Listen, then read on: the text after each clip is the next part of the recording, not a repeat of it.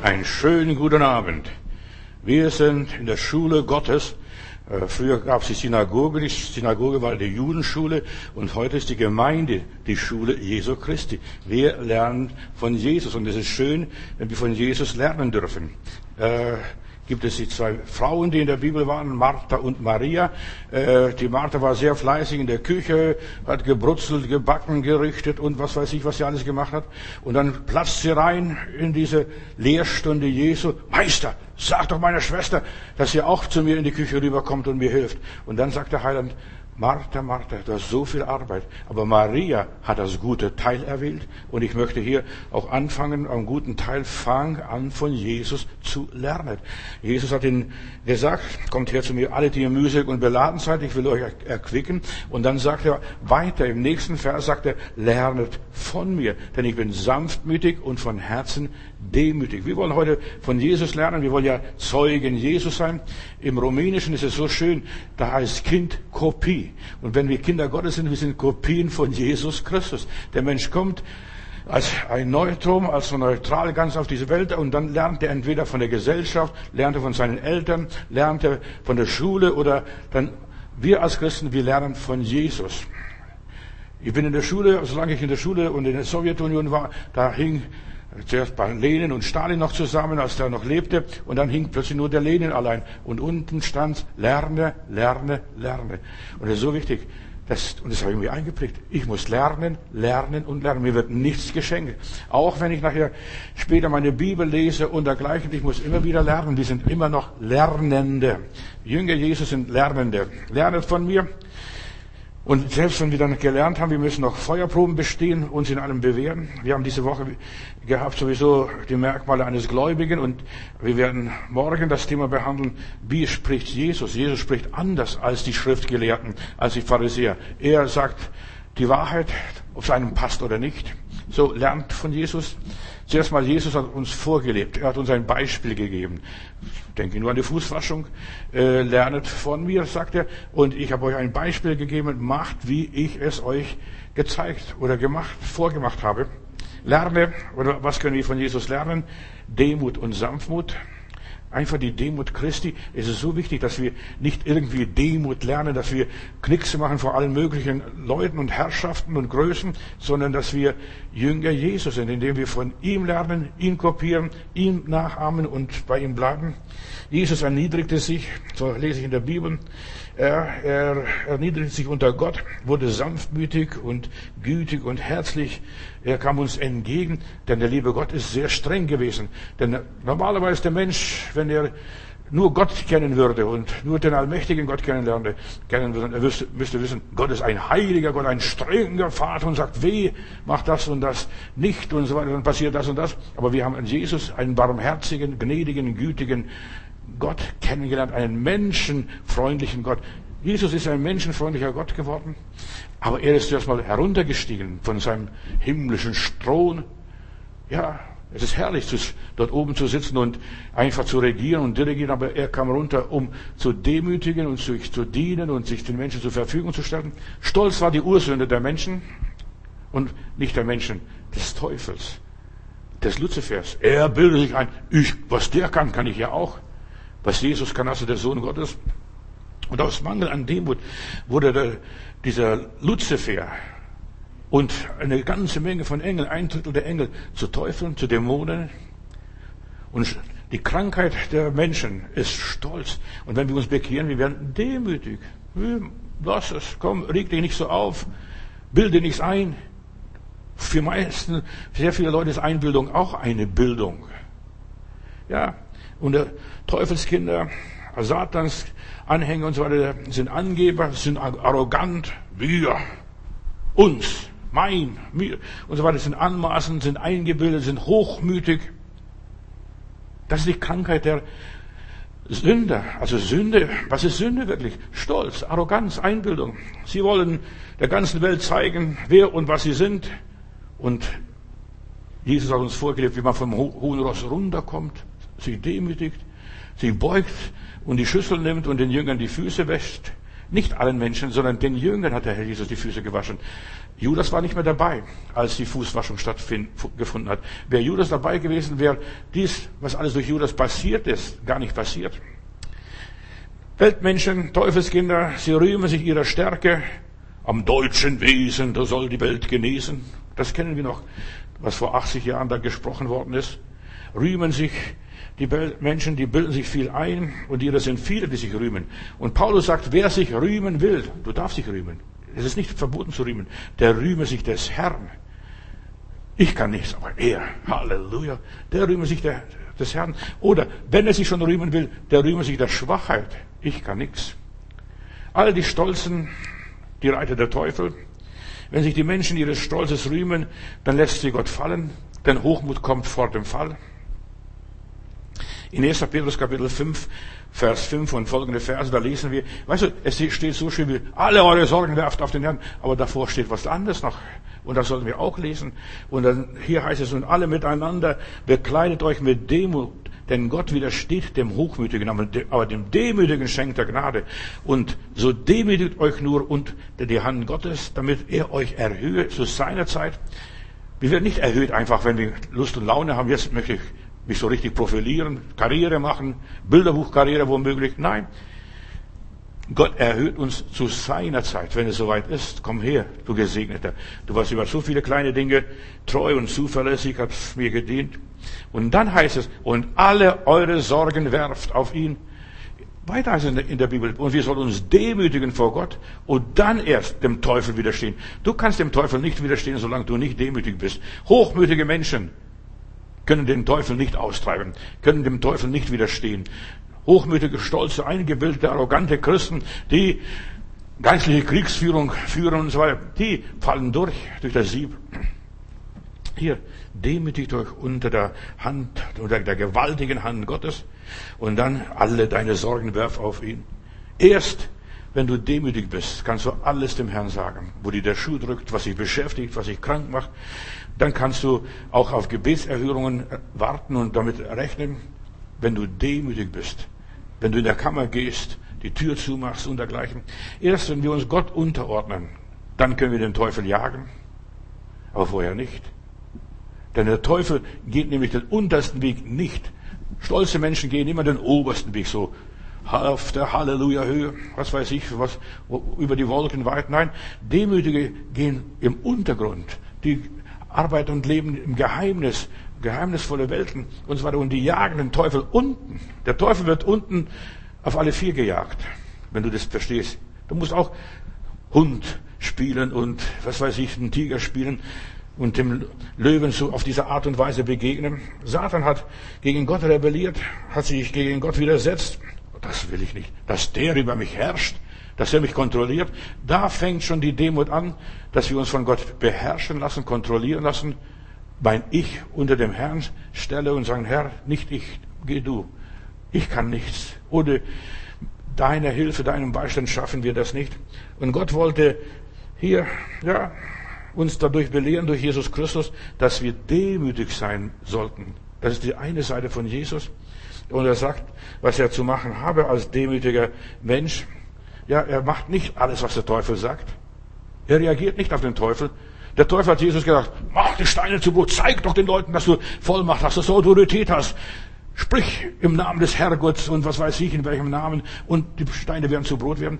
Jesus sagt, nee, ihr habt nicht nötig, mich irgendwas vorzumachen, keine Show abzuziehen. Und das ist, was der Teufel möchte, dass die Kinder Gottes eine Show abziehen im Geistlichen. Dass sie vom Turm springen. Ach, der Herr trägt mich, der Herr ist bei mir, Schild und Schatten. Mir passiert nichts. Verstehst? Und die Menschen, die sich einbilden und sagen, mir passiert es nicht, denen wird was passieren. Die, die sagen, ich werde nie krank, die werden krank. Die sagen, ich werde nie schwach, die werden schwach, die fallen zusammen. Hochmut kommt vor dem Fall. Oder der Teufel sagt zum Heiland, bet mich an. Das Materielle, das Sichtbare, das Normale, das Menschliche, das Irdische. Und dann willst du alles haben, was du willst, durch die Anbetung, dass du alles so manipulieren kannst und was, dass du machen kannst. Und dann sagt der Teufel auch zu Jesus, steig vom Kreuz herab. Und dann werden alle Leute glauben, insbesondere die Juden, denn die warten auf ein Zeichen, auf ein Wunder. Hätte Jesus das alles gemacht, dann hätte er keine Karriere gemacht, der Teufel hätte Karriere gemacht. Er war demütig. Und ja, auch wenn er äußerlich großartig gewesen wäre, das kann mein Jesus. Er kann über Wasser gehen. Er macht es, wenn, man, wenn, wenn, man, wenn der Teufel ihm das nicht vorsagt und vorbetet und vorsingt. Das macht er. Er kommt übers Wasser auf die Menschen zu. Aber im Natürlichen, er macht das nicht alles, damit wir Jesus zujubeln. Jesus offenbart sich im Nichts, im Gar nichts, in der Lehre in den Problemen, in den Sorgen, in den Schwierigkeiten und so weiter. Alle hätten zugejubelt, wenn er vom Kreuz runtergestiegen wäre. Halleluja, wir haben einen großen Gott, der kommt nicht nur aus, nicht nur aus dem Grab raus, sondern der kann sogar vom Kreuz runtersteigen. Stolz behindert die Gnade. Stolz, das war die Sünde auch der Pharisäer. Gott, ich danke dir. Ich danke dir, dass ich den Zehnten geben kann, dass ich äh, koscher leben kann. Ich danke dir, dass ich jeden Sabbat in die Synagoge gehen kann. Und Herrgott, ich danke dir, dass ich nicht so bin wie dieser eine da unten, dieser Zöllner, der Sünder. Du siehst, auch Christen können stolz werden, wenn sie anfangen, negativ zu danken. Es gibt eine positive Form des Dankens und es gibt eine negative Form des Dankens. Ich danke dir, dass ich nicht so bin wie die und der und jener und Xell. Gott danken kann stolz sein. Bei den Pharisäern passiert es laufend. Und gerade diese Pharisäer leben unter dem Fluch. Da bleibt alles beim Alten. Der, der ändert sich nicht, der wird nicht erlöst, der wird nicht gerechtfertigt. Aber der Sünder, und der ging gerechtfertigt von dannen, heißt bei Martin Luther. Von dannen. Er ging weiter seine Straße, war aber gerechtfertigt. Was Großes erlebt hat er auch nicht. Aber bei Gott war er gerechtfertigt. Und die Frage ist, wenn wir beten, wenn wir mit Gott reden, was passiert bei Gott im Himmel, im Jenseits? Nicht, was wir gerade erleben, dass ich spüre jetzt, oh, ich bin gerechtfertigt, bin um zehn Pfund leichter. So was passiert bei uns nicht. Er ging gerechtfertigt von dannen. Er wusste, Gott, ich danke dir, dass ich ein Sünder sein darf, ein Sünder sein kann dass du, dass du mich so lässt, wie ich bin. Er hat nicht mehr gestohlen. Er wusste, er hat Fehler genug gemacht in seinem Leben. Gott segnet denjenigen, der sich demütigt, der, wird gerechtfertigt. Ja, und derjenige, der zu seiner Sünde steht, Gott sei mir Sünder gnädig, erbarm dich meiner. Und deshalb sagt auch der Herr zum Paulus später, das war auch ein Erz, konservativer, ein Pharisäer von Pharisäern, sagt er, das bin ich einmal gewesen. weißt du, was du einmal warst? Schon als Kind, bis fünf Jahre, das wirst du nicht mehr rauskriegen. Nur die Gnade Gottes vermag. Und das, da, die, ja, und dann sagt der liebe Gott, ich nehme diese Zahl auf sein Fleisch nicht. Du wirst schon jedes Mal verfolgt. Du wirst in den Städten keinen Erfolg haben. Du wirst gefangen genommen werden. Du wirst das und das und das. Aber lass dir an meiner Gnade genügen. Das ist Demut, dass du dich an der Gnade Gottes genügen lässt. Dass du zu deiner Sünde stehst. Ich bin der größte Sünder, sagt der Apostel Paulus. Stell dir mal vor. Ich bin der größte Sünder, obwohl er ein großer Heiliger war. Aber er erkannt, erkennt seinen Mangels und er ist demütig, hat von Jesus gelernt. Und was sagt Paulus, als er dann einen Brief schreibt an die Korinther über das Abendmahl? Ich hab's vom Herrn empfangen. Alles, was ich bin, alles, was ich kann, habe ich nirgendwo anders gelernt als nur beim Herrn Jesus Christus. Ich habe es vom Herrn empfangen, obwohl Abmarsch ein alter Hut ist. Das haben die Jünger schon vor zehn Jahren gefeiert, damals zu jener Zeit oder noch länger. So, das hat Jesus eingesetzt. Aber dann sagte er, ich habe es vom Herrn empfangen. Alles, was wir sind, was wir können, was wir sagen, was wir behaupten, was wir vertreten, was wir uns einsetzen, wir müssen es vom Herrn empfangen. Das ist Lernen zu den Füßen Jesus sitzen. Maria das gute Teil erwählt. Das soll ihr nicht genommen werden. Das müssen wir alle lernen von Jesus. So, Jesus lehrt uns, dass wir demütig sind, dass wir ohne ihn nichts können. Und dieser Zöllner oder auch der Apostel Paulus, die haben sich nicht geschämt, Sünder zu sein. Sie haben sich nicht geschämt. Und du solltest dich auch nicht schämen. Ich bin ein Versager. Weißt du, wir wollen immer den Herkules spielen, den starken und Muskeln zeigen, dass er so richtig schön aufquillt. Du musst deine Muskeln nicht zeigen. Letztendlich, wir sind durchweg als Menschen Nichtskönner, Versager. Der verlorene Sohn kommt nach Hause und er sagt, Papi, ich, wahrscheinlich hat er nur Vater gesagt. Papi war noch, war noch weit weg. Vorher, verstehst du, Vater, gib mir mein Erbe. Aber dann sagt, Vater, Ich habe gesündigt vor dir und dem Himmel. Vergib mir. Ich habe gesündigt.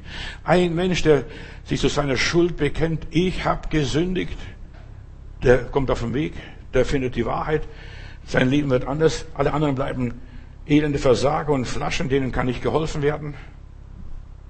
Reg dich nicht auf über die Versager. Weiß Gott denkt ganz anders, er lässt sie mal laufen. Dass sie ihre Hörner ausrennen, die ganzen Stolz und die ganzen Hochnäsigen. Ja, aber der Versager, der ist Gott näher, als du denkst. Mein Sohn, der hat's kapiert, um was es geht. Aber du bist alle Tage bei mir und hast nicht gemerkt. Ich habe grundsätzlich dein Wort erfüllt, meine Pflicht getan. Ich habe nie deinen Wunsch unerfüllt gelassen. Ich habe alles erfüllt. Und der Vater wollte, dass er mal versagt, dass er mal sagt, Papa, ich kann's nicht. Ich schaff's nicht. Und dann hätte er was vom Vater bekommen. Nicht eine Tracht Prügel, sondern eine Belobigung. Ja. Aus denen, die nichts können, aus denen kann auch was werden. Aber die, die alles können, die können nichts mehr lernen. Und deshalb ist es so wichtig, der Heiland schaut die Leute an, wenn sie zu ihm kommen. Ist er noch lernfähig? Kann man dem noch was beibringen? Oder denkt er, er weiß schon alles? Dass er schon die Weisheit mit der Muttermilch geschluckt hat? Und so viele kommen zum Heiland als Schlaumeier. Ich kann alles, ich kann alles, ich kann alles. Ja, wir können gar nichts. Er kann alles. Halleluja. Wir sollen uns unser Zeugnis nicht schämen und sagen, ich habe versagt, ich schaff's nicht. Was ist unser Zeugnis? Lass uns darüber nachdenken. Was wir von uns aus nicht können, das ist unser Zeugnis. Ich kann ohne der Gnade Gottes niemand lieben. Ich kann ohne der Liebe Gottes niemand verstehen. Ich kann ohne der Kraft Gottes nichts tun, nicht einmal den kleinen Finger bewegen. Wenn Gott seine Hand, seine Macht, seinen Strom, seine Energie von mir wegzieht, dann bin ich gelähmt, bin ich halb tot. Kann ich nicht mehr atmen? Nix. Und das ist, ich bin schwach, ich brauche ihn. Ich muss beatmet werden, ich muss belebt werden, ich muss inspiriert werden, ich muss geführt werden. Ohne mich könnt ihr gar nichts tun. Lernet von mir. Auch der Herr Jesus hat ständig den Vater gefragt, was soll ich tun? Und Jesus hat gedankt, Vater, ich danke dir, dass du mich alle Zeit hörst an dem Grab vom Lazarus. Er hat gedankt, aber in diesem Sinne, wie ein Mensch danken sollte. Vater, ich danke dir, dass du mich alle Zeit hörst. Und dann redet sich, Lazarus, komm raus. Verstehst du? Er hat zuerst Gott gelobt, dass er gehört wird. Gott muss uns zuerst hören, Gott muss uns zuerst annehmen, Gott muss uns zuerst verstehen. Er demütigt sich unter Gott. Vater, ich danke dir, dass du mich alle Zeit hörst. Ohne Jesus sind wir ohnmächtig. Wir sind vom Heiligen Geist abhängig.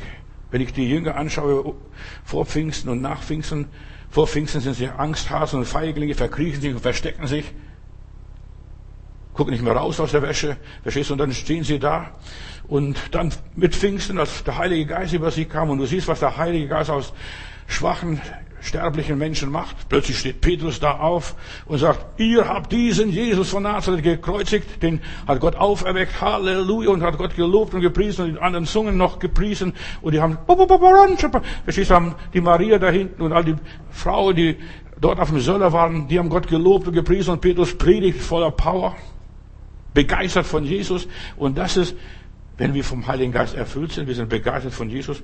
Ohne Strom läuft gar nichts. Unsere Gesellschaft ist jetzt eine vernetzte Gesellschaft. Wir sind verkabelt. Gewiss, der Strom kommt aus der Steckdose, aber die Steckdose muss auch irgendwo angeschlossen sein. An ein Kraftwerk.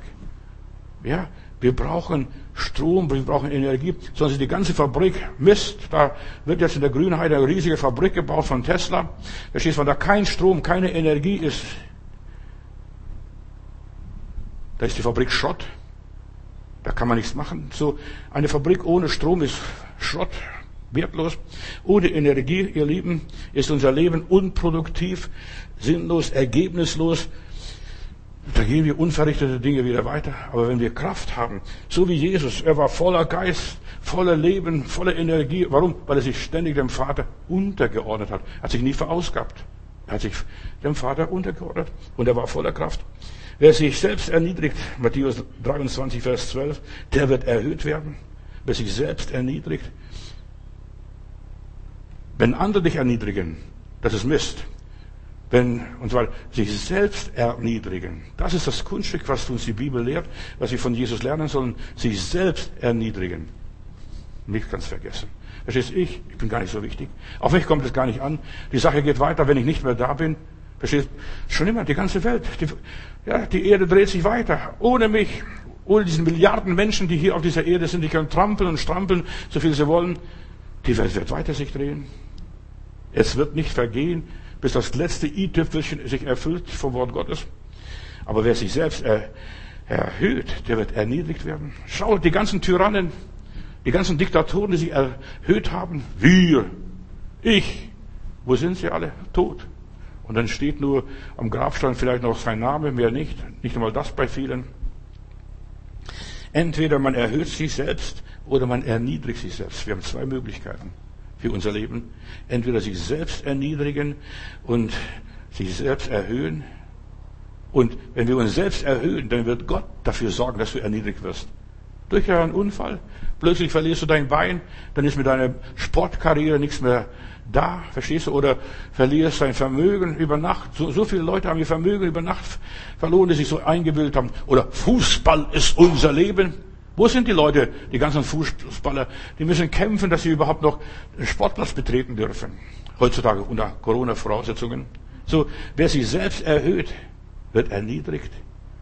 Arbeit ist mein Leben. Was weiß ich? Die Leute verlieren das und Gott zeigt das. Und ja, was machst du jetzt? Was machst du jetzt? Höchstens im Wald irgendwo Fußball spielen. Es hängt immer ab, wie wir uns präsentieren, darstellen und scheinen. Was sind wir denn eigentlich? Was ist der Mensch, dass du seiner gedenkst? Verstehst du es nur? Bisschen Dreck, mehr ist er nicht. Bisschen Müll, verstehst du, was er ist? Verstehst du? Besteht auf, aus Milliarden oder Billiarden äh, von Bakterien, Viren und so weiter. Aber das ist der, was ist der Mensch, dass du seine gedenkst? Heute da und morgen ist er wieder weg.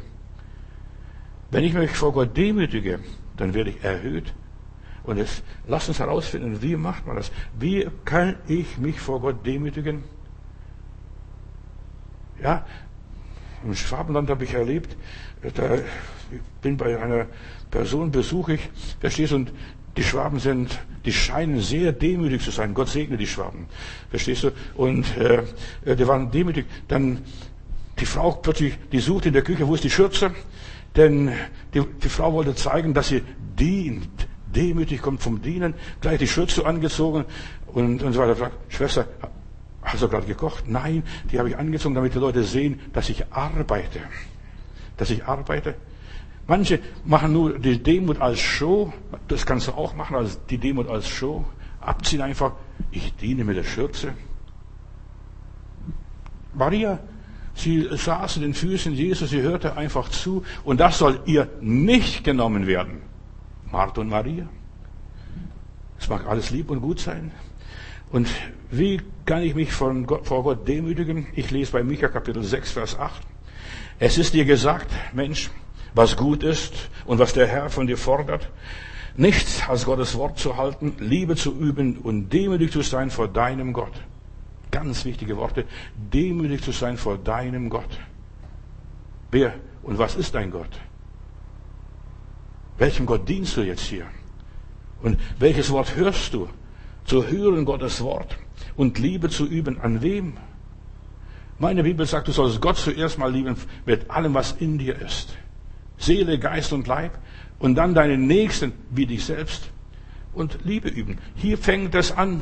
Das sind die Grundsätze des Charakters Jesu gewesen. Es ist dir gesagt, Mensch, was gut ist und was der Herr von dir fordert. Nichts als das Wort Gottes zu halten, Liebe zu üben und demütig zu sein vor deinem Gott. Deinem Gott. Egal, was für ein Gott ist, verstehst du? Vor deinem Gott. Aber du wirst merken, wenn du fremden Göttern dienst, du kriegst nicht die Resultate, die du dir wünschst. Diene dem lebendigen, dem wahrhaftigen Gott, der Himmel und Erde geschaffen hat. Diene dem Gott, der einen Sohn hat und sein Sohn heißt Jesus Christus. Wenn du diesem Gott dienst, der einen Sohn hat und Jesus, den er in diese Welt gesandt hat als Botschafter, verstehst, annimmst und akzeptierst, ja, dann wirst du von Gott erhöht werden und anerkannt werden. Gott erwartet nichts Kompliziertes. Drei Dinge. Sein Wort halten, Liebe üben und demütig sein. Vor deinem Gott. Nicht vor der Obrigkeit, nicht vor Menschen, nicht vor Pastoren, nicht vor Bruder und Schwester. Du sollst demütig sein vor Gott. Du sollst kein Fußabstreifer sein und sonst ein Dummkopf oder sonst, dass du alles machst, machst als Dackel. Ja, du solltest demütig sein vor deinem Gott. Und das ist etwas Großes, demütig vor Gott sein. Was ist das? Demut kommt vom Dienen. Ich diene Gott. Nicht Menschen. Gewiss, ich werde den Menschen dienen, denn ich sehe Gott nicht. Wo ist er denn? Verstehst du? Ich, ich kann Gott nicht finden. Ich könnte noch so weit in den Weltraum vorstoßen bis ans Ende dieser, des Universums. Ich werde Gott nicht finden. Aber dienen dem Nächsten, dem, was du siehst, der Natur dienen, der Schöpfung Gottes, das, was seine Hände Werk ist, dass ich das diene und das ausbaue, sein Reich, dass ich ausbaue, dass ich das Wort Gottes predige, weiter und so weiter. Viele tun eine fragwürdige Arbeit, was gar nicht Gottes Arbeit ist. Gott hat keine beauftragt, mach das, mach das, mach das. Er hat gesagt, diene Gott. Und wenn du Gott von ganzem Herzen dienst, dann wirst du deinen Bruder, deine Schwester dienen. Und wir werden wahrscheinlich noch viel mehr dienen müssen nach Corona oder in Corona, wie auch immer, in der Winterszeit, am Feiertag, wann es auch immer ist. Tu diese göttliche Arbeit, dass du Gott dienst. Und alles, was ihr tut, das tut dem Herrn und nicht dem Menschen, auch nicht dem Chef, auch nicht fürs Geld. So viele Leute dienen fürs Geld. Aber wir sollen Gott dienen. Dann wird Gott schon sorgen, dass das Geld auch reinkommt. Für mich ist Demut keine Kriecherei oder Unterwürfigkeit. Wir sind Leib eigentlich. Wir sind von Gott durch Jesus Christus teuer erkauft. Und deshalb, wir sollen ihm dienen, weil wir teuer erkauft sind. Wir sind seine Sklaven letztendlich. Wir sind keine Sklaven. Er hat uns erkauft und hat uns laufen lassen. Jetzt mach und diene mir. Verstehe ich jetzt die, die Jesus aus Begeisterung, aus Freude, weil er mich erlöst hat, aus Dankbarkeit. Vater, ich danke dir, dass du mich alle Zeit hörst. Und jetzt, Lazarus, komm raus. Jesus dient den Menschen. Als er hier auf der Straßen Palästinas ging, hat er den Menschen gedient. Überall, wo er hinkam, da sitzt er am Brunnen und da kommt die Samariterin. Er dient hier einem Menschen, der, der gesucht und versucht hat, glücklich zu werden und nicht glücklich geworden ist. Ja, Echte Demut ist keine, ist, hat nichts mit Minderwertigkeit zu tun oder sich kleiner machen, als man ist oder falsche Bescheidenheit, wie diese schwäbische Frau da. Keine äußerliche Erniedrigung. Weißt du, dass wir da immer Puckel einziehen oder das Bauch halten, als wenn wir äh, Magengeschwüre hätten. Verstehst du, was tun? Wie schlimm, wie schwer die Sache ist, wie hart das ist, Gott zu dienen wie befremdlich ist, wie ja, komisch ist. Nein, wir sollen Gott dienen, ganz natürlich, gelassen und frei. Ja, es gibt auch so diese äußerliche Erniedrigung, das ist versteckter Hochmut. Man wird zeigen, wie demütig man ist. Verstehst? Man will was repräsentieren. Ich bin demütig. Lerne von Jesus, was Demut ist. Die Füße waschen. Jemand ermutigen. Fußwaschung ist nichts anderes als einen Menschen ermutigen, denn das kommt aus der Welt, hat Probleme, hat Schwierigkeiten gehabt, dass wir ermutigen. Denn gerade die Füße, nicht den ganzen Kerl soll man waschen, nur die Füße soll man waschen, hat Jesus gesagt. Da, wo er die Erde berührt wurde, mit ungläubigen Menschen zusammengekommen ist, mit Schwierigkeiten, mit dem Teufel zusammengekommen ist, da ermutigen und sagen, Bruder, nimm das nicht so ernst. Nimm das nicht so ernst. Er hat Menschen nicht erniedrigt. Jesus hat keinen einzigen Menschen erniedrigt oder schlecht gemacht oder über ihn schlecht geredet. Er hat auch, hat auch den Sünder, diesen Pharisäer verdammen können und sagt, dieser böse Kerl. Nein, er hat niemand böse, niemand schlecht, niemand dumm genannt. Das war Jesus. So, Demut gibt den Menschen eine neue, ein neues Persönlichkeitsprofil, dass der Mensch plötzlich sich selbst findet. Der hat mir alles gesagt. Oder sie hat das gute Teil erwählt, er hat nicht die Maria ausgeschimpft und gesagt, du, es wäre schon ein bisschen nett, wenn du deiner Schwester in der Küche helfen würdest. Jesus hatte nicht nötig zu dienen, aber er war bereit, Füße zu waschen, war bereit, jemanden zu ermutigen, er war bereit, ans Kreuz zu gehen. Das war auch ein Dienst, zu sterben, in den Riss zu treten für andere, die Hand ins Feuer zu legen für andere. Das ist Dienen. Viele glauben, wenn man demütig ist und dient, dass man ein Schwächling ist. Da kann nichts anderes. Da nichts anderes gelernt, als nur putzen. Wir müssen Demut vom Herrn Jesus Christus lernen. Da heißt es in Matthäus 11, Vers 29, nimm mein Joch auf dich und lerne von mir, denn ich bin sanftmütig und von Herzen demütig und dann werdet ihr Ruhe finden für eure Seele. Nehmt auf euch mein Joch. Was ist das? Das ist Demut. Die Arbeit Jesu, was Gottes Arbeit ist. Gott hat sechs Tage gebraucht, um die Welt zu schaffen, am siebten Tag ruhte und achter Tag ist dein Tag. Der Tag des Herrn. Dass du anfängst, Gott zu dienen. Dass du ziehst, das Joch ziehst, verstehst, was das auch alles ist, dass du Menschen hilfst, rauszukommen aus dem Verderben, aus der Niedrigkeit, aus der Mutlosigkeit. Nehmt auf euch mein Joch und lernt von mir, anderen zu dienen, anderen zu helfen, für andere da zu sein. Das ist Demut. Jesus diente seinen Jüngern. Der Gott des Universums, ja, hat alles geschaffen und hat hier auf Erden den Status eines Sklaven angenommen. Er diente, er opferte sich am Kreuz für nichts. Für was opferte sich Jesus? Wenn du ehrlich genau nachfragst und kritisch nachfragst und vernünftig nachfragst, dann war die Sache mit dem Kreuz nix, gar nichts. Verstehst du? Der opferte sich für die Menschheit. Steht ja in der Bibel. Aber keiner, wo war die ganze Menschheit? Die gingen da vorbei und haben ihren Spott getrieben. Er opferte sich für nichts. Er ertrug das Kreuz für nichts. Er, er hat das nicht nötig gehabt. Und das ist in dem, dass wir Dinge tun, die wir gar nicht nötig haben. Muss ich nicht. Ich muss, ich muss nicht jemand helfen. Ich kann auch weiterfahren. Wir sehen in der Geschichte vom barmherzigen Samariter, die gingen doch alle vorbei. Der Priester und der Levit. Ich diene Gott. Ich muss in den Tempel. Ich muss meine Andacht halten. Das ist nicht Gott dienen. Der Samariter war der Nächste. Der der unter die Räuber fiel, der hat gedient. So, Jesus hat nichts Außergewöhnliches getan. Er tat nur das Unnötige. Er trug die Dornenkrone unnötig. Das hätte nicht sein müssen. Vieles, was Jesus getan hat, hätte es gar nicht sein müssen. Aber er tat es aus Liebe. Aus Liebe, damit Gott zufrieden ist. Wir sollten lernen zu geben. Aus Liebe. Nicht berechnen, ja, wenn ich das gebe, dann wird er die Fenster des Himmels auftun und den Segen herabschütten. Nein. Er wollte nicht Gott gleich sein. Er wollte kein Gott sein. Er erniedrigte sich zum Diener. Philipper Kapitel 2, Vers 6 und folgende Verse. Er, der in göttlicher Gestalt war, hielt es nicht für einen Raub, Gott gleich zu sein. Ich bin Herrgott. Er war das wer wirklich war, wer lebte und leibte. Er entäußerte sich selbst und nahm Knechtsgestalt an. Er war den Menschen gleich und in der Erscheinung nach äh, haben die Menschen ihn als Mensch erkannt. Er nahm Knechtsgestalt an. Er hat anderen Leuten geholfen. Er nahm das Joch und hat gezogen, hat gearbeitet, hat zugepackt, wo er nur konnte, gedient, wo er nur konnte. Nicht, wo man ihn gerufen hat. Weißt du, wenn du etwas tust, wo du gerufen wirst, beauftragt wirst oder bezahlt wirst, ist ganz was anderes, als wenn du wo dienst, wo du nicht bezahlt wirst, nicht gerufen wird. Die wird nicht gedankt dafür. Er erniedrigte sich und war gleich einem Menschen, wie alle anderen Menschen auch. Keine, kein super frommer, Manche Leute machen sich Jesus so super fromm, so mit dem Heiligenschein, mit Lichter und Strahlen und dergleichen. Jesus war gar nicht so. Er erniedrigte sich selbst und war gehorsam bis zum Tode, ja zum Tode am Kreuze.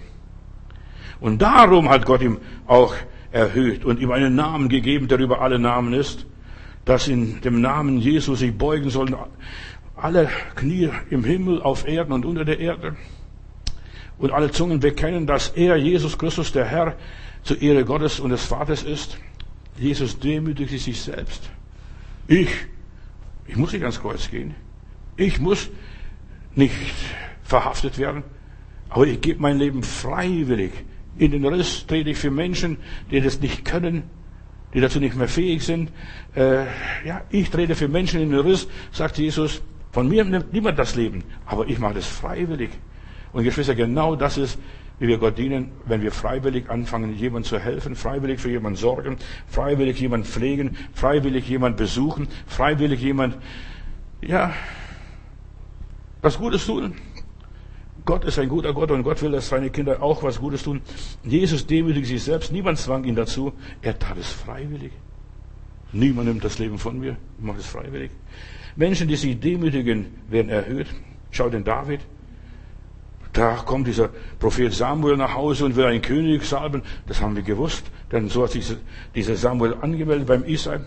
Aber den jungen David haben sie nicht eingeladen. Den haben sie draußen bei der Herde gelassen. Der soll die Schafe hüten. Verstehst du? Der soll draußen sein. Und gewiss hat es gewonnen. Warum haben sie mich nicht eingeladen? Ich wäre eigentlich der gemachte König, der Berufene. Ich habe eine Vision. Aber die haben sie draußen gelassen. Und er wurde nicht eingeladen. Aber Gott ladet ihn nachher ein. Weißt du, darauf kommt es an. Nicht, dass ob Menschen uns einladen, sondern ob Gott uns einladet, ob Gott uns erhöht. Der betet weiter Gott an und sagt, danke Herr, dass Sie mich nicht eingeladen. Da muss ich mich auch nicht so aufregen und muss nicht so lange warten, muss ich mich nicht da anstellen, bis ich dran bin als achtes Kind. Schau David, nicht eingeladen. Er hat sich nicht aufgeregt. Und Demut ist, dass du Dinge einfach schluckst, in dir verarbeitest. Naja, Herr, es wäre schön, aber lassen wir es. Ein Demütiger weiß, was in ihm steckt. Er weiß, dass er einmal was sein wird, wozu er berufen ist. Er wird König von Gottes Gnaden. Er weiß, meine Stunde wird kommen. Das ist, was ein Berufener weiß. Meine Stunde wird kommen.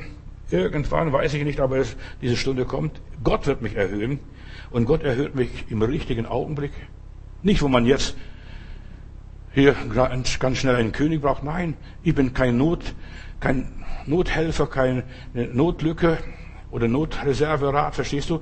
Gott erlöst und Gott errettet uns, Gott macht uns frei im richtigen Augenblick für die richtige Aufgabe, wenn die Zeit reif ist.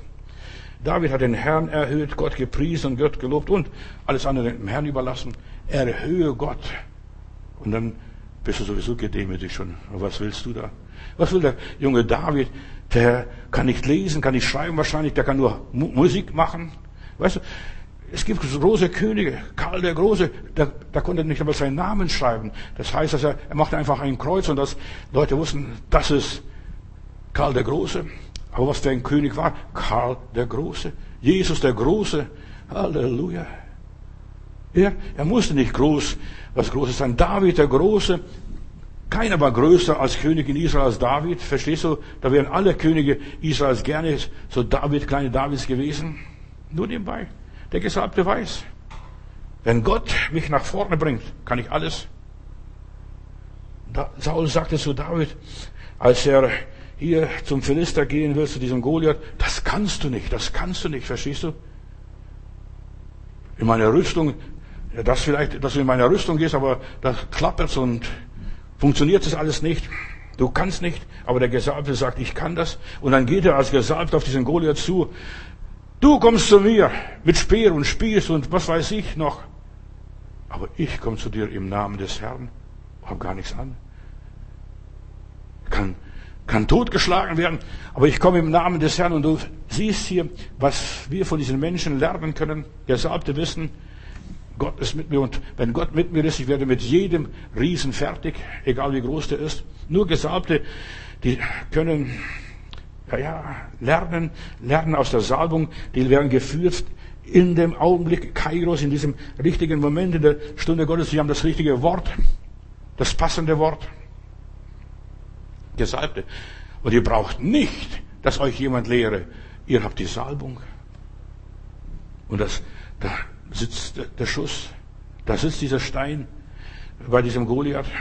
Der Gesalbte der verherrlicht den Heiligen Geist. Ich komme zu dir im Namen des Herrn. David konnte nur eines sich auf den, auf den Herrn berufen. Er wusste, Gott hat mich berufen, das achte Kind und der Fernen liefen. Da verstehst du, was soll aus diesem Buben mal werden? Der Vater hat nichts für den Jungen gegeben. Aber Gott erhöht ihn im richtigen Augenblick, als die Situation da ist. David hätte ohne Gott die, bei den Philistern nichts ausgerichtet. Ich komme zu dir im Namen des Herrn. Seine Gotteserfahrung, als der Bär kam damals und der Löwe kam, 1 Samuel 17, lies mal, da habe ich diesen Bären gepackt, auseinandergerissen. Du weißt, was Bärenkräfte sind. Oder der Löwe, den Löwen auseinandergerissen, das Schäflein befreit. Der hat sich für den Einzelnen eingesetzt, das Schäflein befreit, der dem Einzelnen gedient. Und da siehst du, was Demut ist, dem Einzelnen dienen. Und wer dem Einzelnen dient, der dient der ganzen Masse, der ganzen Welt. Aber die meisten möchten der ganzen Welt dienen und die dienen nicht dem Einzelnen. Und er hat hier sein Schäfchen gerettet. Er rühmt sich des Herrn, nicht der körperlichen Stärke, nicht der, der Geschicklichkeit, obwohl Schleuderer, das waren Scharfschützen von damals. Der war ein Scharfschütze wahrscheinlich. Der konnte schleudern, zack. Und dann hat er das weg, die Büchse weggeschleudert. Weißt du, aber er hat sich nicht auf seine Geschicklichkeit verlassen, er hat sich auf den Herrn verlassen. Und du siehst, was aus ihm geworden ist. Er gewann den Krieg im Namen des Herrn nicht durch, äh, nicht durch seine menschliche Kraft. Gott hat ihn erhöht. Und plötzlich singen die Leute auf der Straße, Saul hat tausend geschlagen und David hat zehntausend geschlagen. Halleluja, verstehst du? Und dann dieser Lobpreis klang durch die Straßen Palästinas damals. Ich lese in 1 Samuel 17, Vers 45. David aber sprach zu dem Philister, du kommst zu mir mit Schwert und Spieß und Sichelschwert, also bist gut ausgerüstet. Ich aber komme zu dir im Namen des Herrn, des Gottes, der die Schlachtreihen Israels anführt, den du da verhöhnt hast. Ihm ging es um die Ehre Gottes. Dem Demütigen geht es ausschließlich um die Ehre Gottes. Und Gott hat noch nie eine Schlacht verloren. Er preist seinen Herrn, lobt seinen Herrn. Deshalb, dem Gott, dem du dienst, Gott hat den stolzen Goliath gedemütigt. Plötzlich trifft der Stein der Schläfe und da liegt der große Riese. Gott erniedrigt die Stolzen. Sprüche Kapitel 29, Vers 23. Wer hochmütig ist, wird schließlich erniedrigt werden und der Bescheidene dagegen wird geehrt. Und das ist, wie, man sich demütigt, bescheiden sein. Bescheiden sein mit dem, was man hat. Bescheiden sein mit dem, was man ist. Bescheiden sein mit dem, was man aus seinem Leben bisher gemacht hat. Aber der Herr kann mir helfen, dass ich sogar über die Mauern springen kann. Das hat David gesagt. Deshalb, wer mit einem Dieb die Beute teilt, der muss lebensmüde sein. Gott lässt seine Ehre nicht stehlen. 1 Samuel Kapitel 2, Vers 8, da lese ich, den Verachteten hilft er aus seiner Not. Weißt du, das ist Demut, dass du verachtet wirst um Jesu Willen, um Gottes Willen. Die Betschwester, der Betbruder, verstehst du, oder was weiß ich, was für Namen und Spitznamen sie dir geben. Und da heißt es weiter in 1 Samuel, er zieht den Armen aus dem Schmutz und er stellt ihm den Fürsten gleich und gibt ihm einen Ehrenplatz in seinem Leben, dem Demütigen schenkt er Gnade, dem Einfachen, dem, ja, der sich nichts einbildet, der sagt, gut, ich bin das achte Kind. Mit mir wird Gott noch was Neues anfangen. Warte mal ab mit das achte Kind. Dem Herrn gehört die ganze Welt. Auf ein festes Fundament hat er sie gegründet und er beschützt jeden, der ihm vertraut. Heißt es weiter hier in 1 Samuel, doch wer von ihm nichts wissen will, der wird in Finsternis enden. Was ist die Demut? Wie wirkt sich aus? Immer wieder muss ich den Herrn fragen. David befragte den Herrn. Lerne von, von, von Jesus, lerne von den heiligen Menschen, was sie alles gemacht haben. Die haben ständig mit Gott kommuniziert, mit Gott geredet, denn sie wussten ganz genau, denn aus eigener Kraft erringt man keinen Sieg, hat der Prophet Daniel hier gesagt. Wer es wagt, mit dem Herrn zu streiten, der verliert. Auch der Goliath hier. Er geht zugrunde, wenn Gott seinen schrecklichen Donner gegen ihn grollen lässt. Der Herr wird über die ganze Welt Gericht halten. Pass auf, was alles kommt. Kommt her zu mir, sagt der Herr, die mühselig und beladen seid, die, wo ihr nicht mehr fertig werdet. Und folgt mir, nehmt mein Joch auf euch und tut meinen Willen. Mein Vater hat alles in meine Macht gestellt. Verstehst du, dann weiß er, Gott hilft dem Schwachen, dem Elenden den, der nichts ist. Jesus will uns über Gott lehren, weil er den Vater kennt. Deshalb, wir sollten von Jesus lernen. Und wir werden morgen darüber hören, Jesus spricht ganz anders. Warum spricht er ganz anders? Darüber werde ich sprechen. Und dann am Sonntag werde ich über die, den Glauben sprechen. Was ist echter Glaube? Person Jesus Christus will uns zeigen, wie man Gott dient. Und zwar mit dem, was man gerade hat. Fünf Brot und zwei Fischlein, die werden gebrochen und da werden Tausende satt. Wie dient man Gott? Wie hält man seine Gebote? Bei Gott muss man sich nicht abplagen, wie bei den Pharisäern, bei den Gesetzeslehrern. Da tragt man schwere Lasten. Nein, der Herr legt einem eine Last auf und er hilft, die Last zu tragen. Das ist das praktische Christentum. Der Herr muss uns die Last auflegen, nicht die Menschen, dass sie einfach die Arbeit delegieren. Der Herr muss uns zeigen, kannst du hier nicht helfen? Geh nicht vorbei an diesem einen Mann, der unter den Räubern gefallen ist, der hier auf der Straße liegt. Hab Gnade mit ihm. Denn vielleicht bist du morgen auch einer, der ausgeraubt oder zusammengeschlagen wird. Du wirst auch auf der Straße liegen und wirst froh sein, wenn jemand vorbeikommt und sich deiner erbarmt.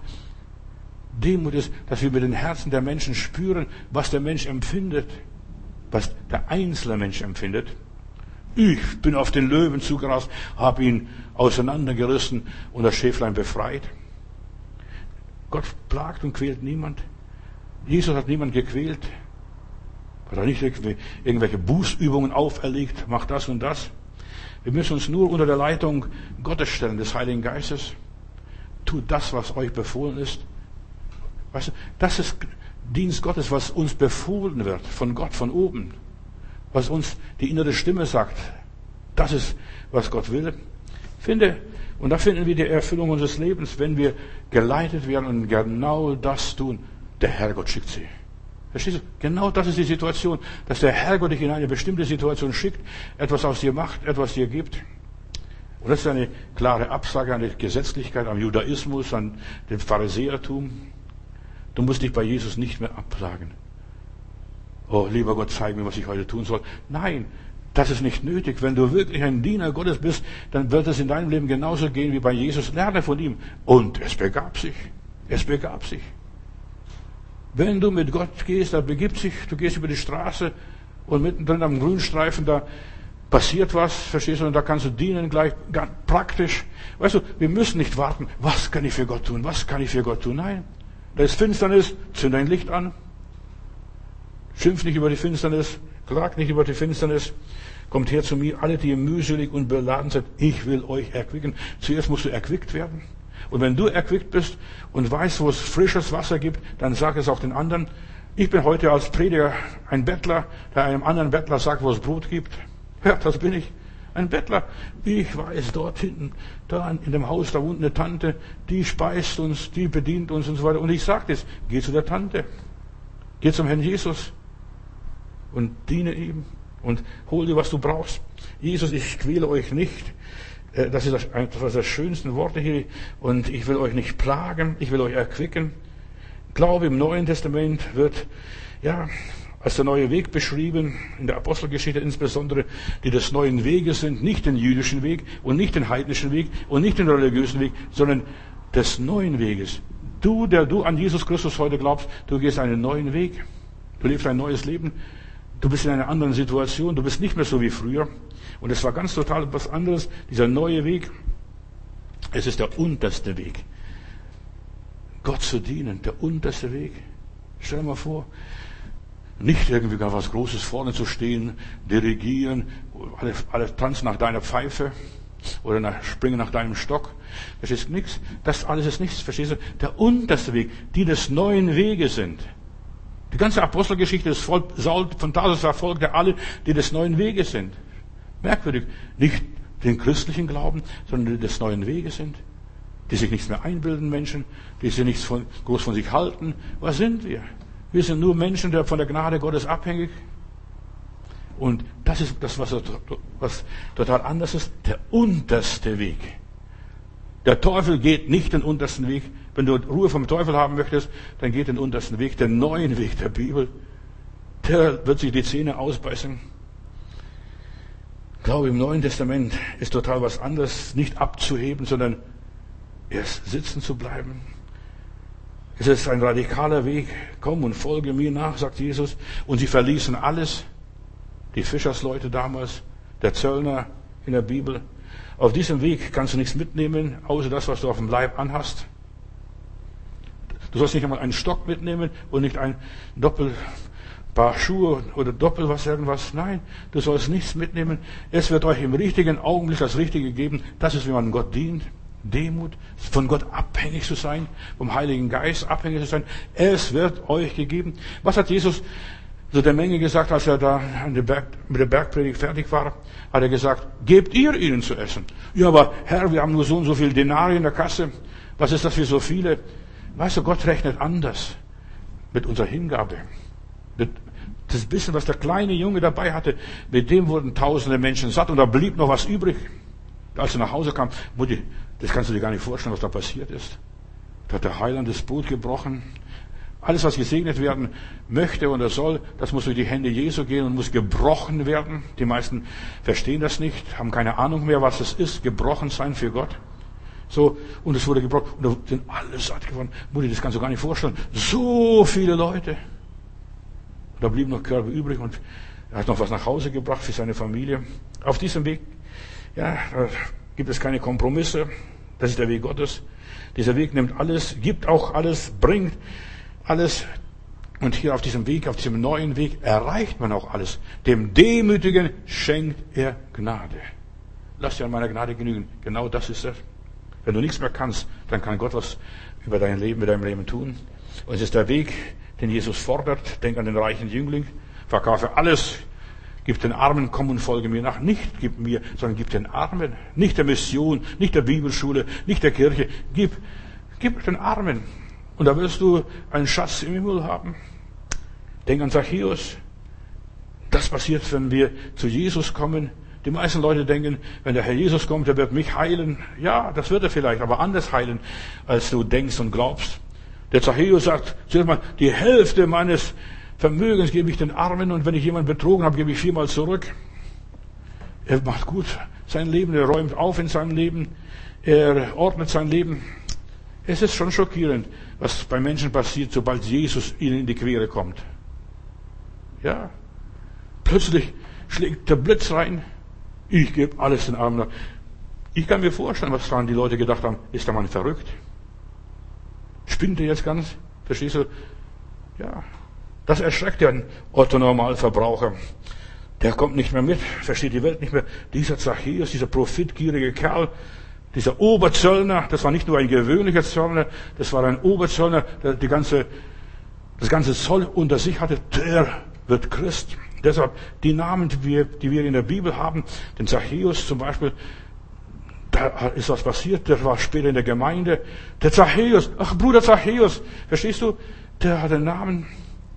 Die anderen unter fernen liefen, die werden gar nicht mehr erwähnt, weil die gar nicht wichtig sind für Gott. Aber der Demütige wird erhöht werden. Jesus spricht hier von diesem neuen Weg, wovon ich in der Apostelgeschichte lese, die des neuen Weges sind, den schmalen Weg, von der engen Pforte.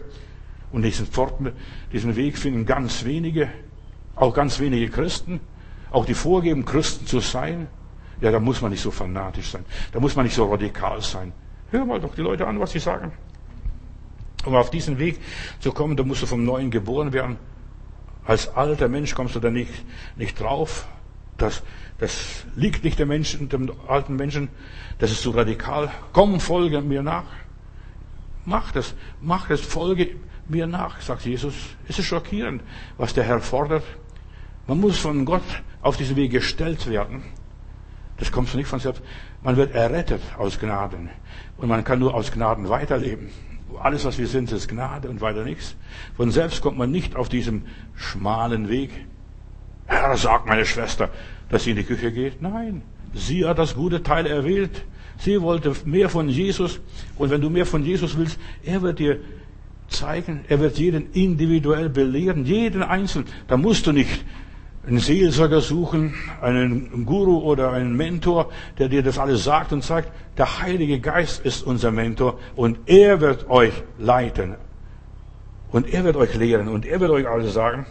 Und die Jünger Jesu wurden individuell, persönlich, einzeln gerufen. Du Petrus, du Thomas, du Nathaniel, du Johannes, verstehst du? Immer du. Und wir müssen persönlich gerufen werden. Der gute Wille allein reicht nicht aus. Aber wenn du diesen Ruf hast, weißt du, Gott sagt, meine Wege sind nicht eure Wege und meine Gedanken sind nicht eure Gedanken. Und so hoch wie der Himmel von der Erde ist, so unterschiedlich sind unsere Gedanken. Und dann sagt Jesus weiter, ich bin demütig und dann bin ich sanftmütig, verstehst du, zum Streicheln. Ich bin sanftmütig und von Herzen demütig. Und wenn du das erlebst, wenn du das erfährst, dann wirst du Ruhe von deiner, in deiner Seele, in deinem Herzen finden. Du wirst Ruhe finden. Was heißt, lerne von mir? Wir müssen bei Jesus in die Schule gehen. Bei Jesus, von Jesus gerufen werden. Weißt du, am Anfang hatte Jesus 72 Jünger gehabt. Eine große Schar. Aber am Schluss, wie viele blieben bis zum Schluss beim Heiland? Ganz wenige. Jünger sind Lehrlinge, die lehren nicht den Meister. Herr Lehrer, ich weiß. Verstehst? Ja, nur dann kannst du gelehrt werden, wenn du nichts weißt. Wenn du doof bist. Entschuldigung. Wenn du sagst, ich bin hilflos, dann kann der Meister dir was zeigen. Jesus teilte ihnen alles mit. Sie erlebten alles mit Jesus. Gemeinsam, ja. Sie haben so viel mit ihm erlebt, wie er Menschen gedient hat. Er hat den Menschen, seinen Jüngern gezeigt, so dient man. Vergebt und dann wird euch vergeben. Segnet und flucht nicht. Legt euch nicht auf. Nachfolge ist nicht nur zu Jesus zu kommen, was viele Leute denken, die Hand hoch und ich folge Jesus. Nein. Du, du solltest die Füße hochheben. Und die Füße in Bewegung bringen, verstehst du? Die Füße müssen aktiv gemacht, nicht die Hände. Jesus nachfolgen. Zu Jesus zu kommen ist nicht nur eine einmalige Begegnung, ein einmaliges Erlebnis. Es ist permanent, jeden Tag neu. Es ist nicht nur einmal Jesus berührt zu haben, einmal eine Erfahrung mit Jesus zu machen. Ich habe seinen Saum berührt. Oh, der Herr hat mir geholfen. Das ist wunderbar. Das war einmal. Und dann, was war nachher? Weißt du, es reicht nicht aus, ein einziges Erlebnis mit Jesus zu haben. Es ist nicht nur eine Heilung, sondern Gott, der Herr will, dass wir total richtig heil werden an Seele, Geist und Leib. Eine komplette Wiederherstellung erleben. Er will alles wieder gut machen. Das ist das Wunder, was uns der Herr schenkt. Nachfolge ist ein Dauerzustand. Ich bin immer noch Lehrling. Ich habe diesen schönen Namen Matutis. Matutis kommt aus dem Griechischen, heißt Matetai, der Schüler, der Jünger. Also ich lerne nicht aus, schon allein von meinem Namen wegen. Ich muss immer wieder lernen, immer wieder studieren, immer wieder forschen, immer wieder meditieren, immer wieder Gott suchen. Immer wieder. Wir sind Lernende. Matetai. Wir sind Studenten Jesu auf Lebenszeit. Wir studieren Jesus, beobachten ihn. Wir lassen Jesus nicht aus dem Sinn und nicht mal aus den Augen. Wir gehen, versuchen mit Jesus im Gleichschritt, Gleichschritt zu gehen. Jesu, geh voran auf der Lebensbahn und wir wollen nicht verweilen, dir getreulich nachzueilen. Lernet von mir. Kopiert mich, sagt der Herr. Kommt zu mir. Und ich will aus euch Menschenfischer machen. Nicht nur Fischer, Menschenfischer. Ich will euch eine viel höhere Aufgabe geben. Ihr sollt mit Menschen arbeiten. Nicht nur mit Fischen und nicht nur mit den Schafen und nicht nur mit einem Esel. Ihr sollt Menschenfischer sein. Wir haben eine hohe Berufung als Kinder Gottes. Lernet von mir, sagt der Herr. Kommt her zu mir. Und zuerst aber müssen wir ja, in der Spur Jesus sein, diesen neuen Weg gehen, den untersten Weg, den Weg der Demut. Dann, wenn wir diesen Weg gehen können, dann können wir auch den Hochweg gehen den Halleluja-Weg. So wie Eheleute. Die Eheleute haben normalerweise, wenn sie nicht irgendwie anders gelagert sind, Gütergemeinschaft. Verstehst du, das ist Berliner Testament, was auch immer ist, Zugewinngemeinschaft. Beide bringen was mit in die Ehe. Und das ist auch bei Jesus so. Du und Jesus, wir bringen was mit. Ich bringe mich ein und Jesus bringt sich, sich ein in unser Leben. Und das sind, das ist jetzt Gütergemeinschaft. Sie hatten alles gemeinsam mit dem Heiland. Was der hat, hat ich. Und was ich habe, hat Herr Jesus. So, wir haben Gütergemeinschaft. Wenn wir das begreifen, lernet von mir. Jesus sucht keine Fans. Er sucht Jünger, die mit ihm teilen Höhen und Tiefen, Glück und Leid. Er sucht Menschen, die noch nicht vollendet sind. Er will sie vollenden. Halleluja. Er sucht Menschen, die nicht fertig sind. Der Herr macht uns fertig. Er sucht lernwillige, lernfähige Menschen. Er sucht keine Perfektionisten, keine Besserwisser, keine Alleskönner. Er sucht Menschen, die bereit sind, was zu lernen, bereit sind, was anzunehmen, bereit sind, was zu sagen. Tut der Heiland ist ganz anders. Verstehst? Vor ein paar Minuten hat Petrus gesagt, das ist, Du bist Christus, der Sohn des lebendigen Gottes. Und der Heiland sagt, Halleluja, wenigstens einer kapiert das. Und ein paar Minuten später sagt er, das widerfahre dir nicht. Und dann sagt der Herr Jesus gleich prompt, Satan hinter mir! Was habe ich mit dir zu schaffen? Und dann musst du bereit sein, sich von Jesus was sagen lassen. Satan hinter mir. Stell dir mal vor, der Heiland würde zu dir oder zu mir sagen, Satan hinter mir. Ich würde sagen, oh Gott, vergib mir, vergib mir, ich bin falsch gelegen. Versteht aber, Petrus hat wieder weitergemacht. Er hat gewusst, was es bedeutet, mal zusammengestaucht zu werden. Ein Lehrling wird zusammengestaucht und er muss vor seinem Meister stehen. Und du musst immer wieder denken, der Meister meint es immer gut mit mir, denn ich bin in seiner Lehre. Um Jesus nachzufolgen, muss man zuerst mal Jesus lieben, so wie er ist. Und Jesus predigte zu Tausenden, aber er wählte nur zwölf Leute, die seine Apostel, seine Gesandten sein sollten. Viele werden gesegnet, viele werden Erfahrungen mit Jesus machen, aber nur zwölf werden Jünger Jesu, die bis zum Schluss waren. Und wenn einer ausfällt, da suchen sie auch jemand, der von Anfang bis zum Schluss Jesus nachgefolgt ist, dieser Matthias. Lerne von mir. Lerne nicht aus der Bibel, sondern lerne von mir. Wir sollen von Jesus, von einer Person lernen und nicht aus einem Buch. Von einer Person. Einen Menschen verstehst du, wenn du mit ihm zusammenlebst, wenn du mit ihm zusammen bist, nicht nur am Sonntag in der Predigt. Lerne von mir tagtäglich, wie ich mit euch zusammenarbeite, wie ich mit euch das und jenes erledige. Meine Schafe kennen meine Stimme und sie folgen mir. Du brauchst ein geübtes Ohr für seine Stimme.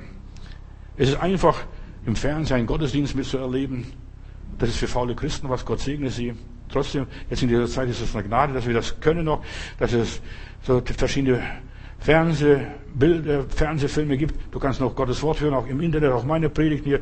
Aber eigentlich lebt man von der Gemeinschaft, von der Gemeinschaft mit Gott und von der Gemeinschaft äh, mit unseren Mitmenschen, mit den Guten und mit den Schlechten zusammen. So, durch einen Fernsehgottesdienst wirst du nie geistlich reif werden, in aller Liebe.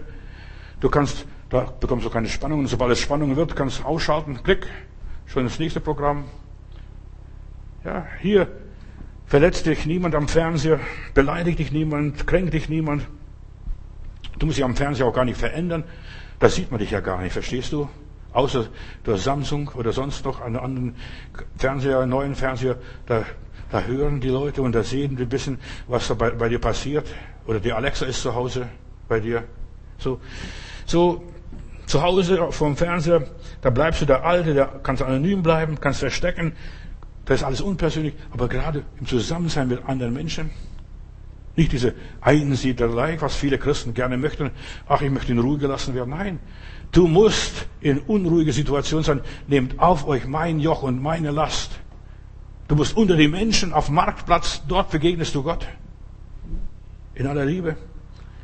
Die Jünger waren mit Jesus, das konnte der Hohe Rat bestätigen, nachdem sie Petrus und Johannes da ausgepeitscht haben. Die waren mit Jesus gegen die können wir gar nichts machen, die kennen den Herrn aus dem FF. Das, was Jesus uns lehren will und kann und so weiter, das kannst du nur persönlich lernen, persönlich in Gemeinschaft mit ihm. Zu den Füßen Jesu, wie die Maria dort in Bethanien. Alles, alle Gottes Erfahrungen sind immer persönliche Erfahrungen. Ich war dabei. Ihr habt es gesehen. Ihr habt es gehört. Du musst ganz nah bei Jesus sein. Dort lernst du die ganze Aufgabe des himmlischen Vaters durch Nachahmen, aha, Füße waschen. Nicht nur den Kopf, die Haare, nein, nur die Füße. Am Fernsehen lernst du hier nichts, da bleibst du passiv. Es ist so, es gibt so viele äh, Kochsendungen im Fernsehen, da wird gezeigt, wie man kocht, verstehst du? Da läuft manchmal der Saft einem im Mund, wenn du siehst, wie diese dann, diese Köche das alles so kochen, aus nichts und gar nichts, verstehst du, was sie alles so machen. Aber weißt du, das bringt nichts. Auch die Rezepte, die du nachher im Buch findest, bringt auch nichts. Du musst an den Herd und dann musst du selber anfangen zu rühren, zu brutzeln, zu backen und zu braten. Das musst du selber. Kochen lernst du durchs Kochen.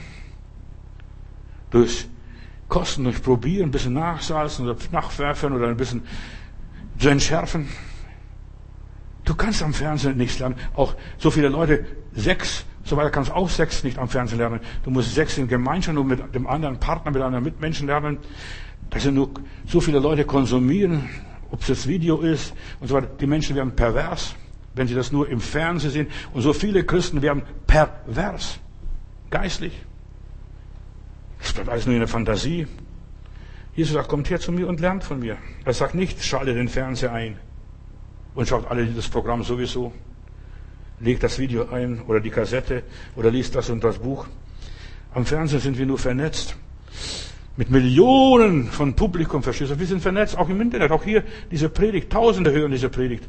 Aber du lernst erst in Gemeinschaft, in Gemeinschaft mit anderen Menschen, ob das dein Ehepartner ist, ob jetzt in der WG dein Freund, deine Freundin ist und so weiter. Wir lernen nur in Gemeinschaft oder auf der Straße, wenn wir zusammen einen Weg gehen, Und Jesus hat immer seine Jünger zwei und zwei ausgeschickt. Nur nebenbei. Alles andere ist künstlich. Gott ruft uns zur Gemeinschaft. Der Mensch ist ein soziales Wesen. Lernet von mir. Ich brauche mein Ich, braucht ein Du. Da werde ich geschliffen, da werde ich poliert, da werde ich in Ruhe gelassen, aber da werde ich wieder geschubst. Jesus rief seine Jünger einzeln und persönlich, aber nachher hat er sie zueinander geführt.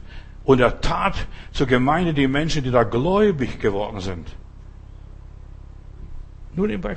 Viele würden zu Jesus kommen, aber sie können miteinander nichts anfangen. Ja, was soll, der geht mir ständig auf die Nerven. Der gibt mir keine Ruhe. Der tritt auf meine Hühneraugen. Der passt gar nicht auf. Es ist so wichtig, dass wir miteinander lernen, miteinander umzugehen, wie wir auch sind. Gott ruft Menschen zur Gemeinschaft, zur Partnerschaft. Bei Jesus lernst du immer von einer Person. Bei Gott gibt es kein Einsiedler-Christentum. Wenn du zum Heiland kommst, du wirst in die Stadt geführt, in die Gemeinde, musst dich der Familie einordnen, bist adoptiert. Jesus sagt, lernet von mir. Und er sagte, lerne einander anzunehmen, so wie Christus uns aufgenommen und angenommen hat. Wir müssen lernen, den anderen anzunehmen, zu akzeptieren, auch wenn er komisch ist. Lass es. Gott liebt die komischen, denn die extravaganten, die sind ein bisschen exotisch zwar, aber die liebt der Heiland. Er liebt die komischen Leute. Lerne Rücksicht zu nehmen auf andere, anderen zu dienen, andere zu tolerieren, andere zu respektieren, andere zu tragen, die Schwachen zu tragen. Viele Christen sind Böcke, Weißt du, was es ist? Die schubsen einander, verstehst du, und, und jagen einander. Und was auch immer sie machen, sind ungehobelt und ungeschliffen. Das sind Böcke. Jüngerschaft ist mit anderen zusammenzuleben, mit anderen zusammenzuarbeiten.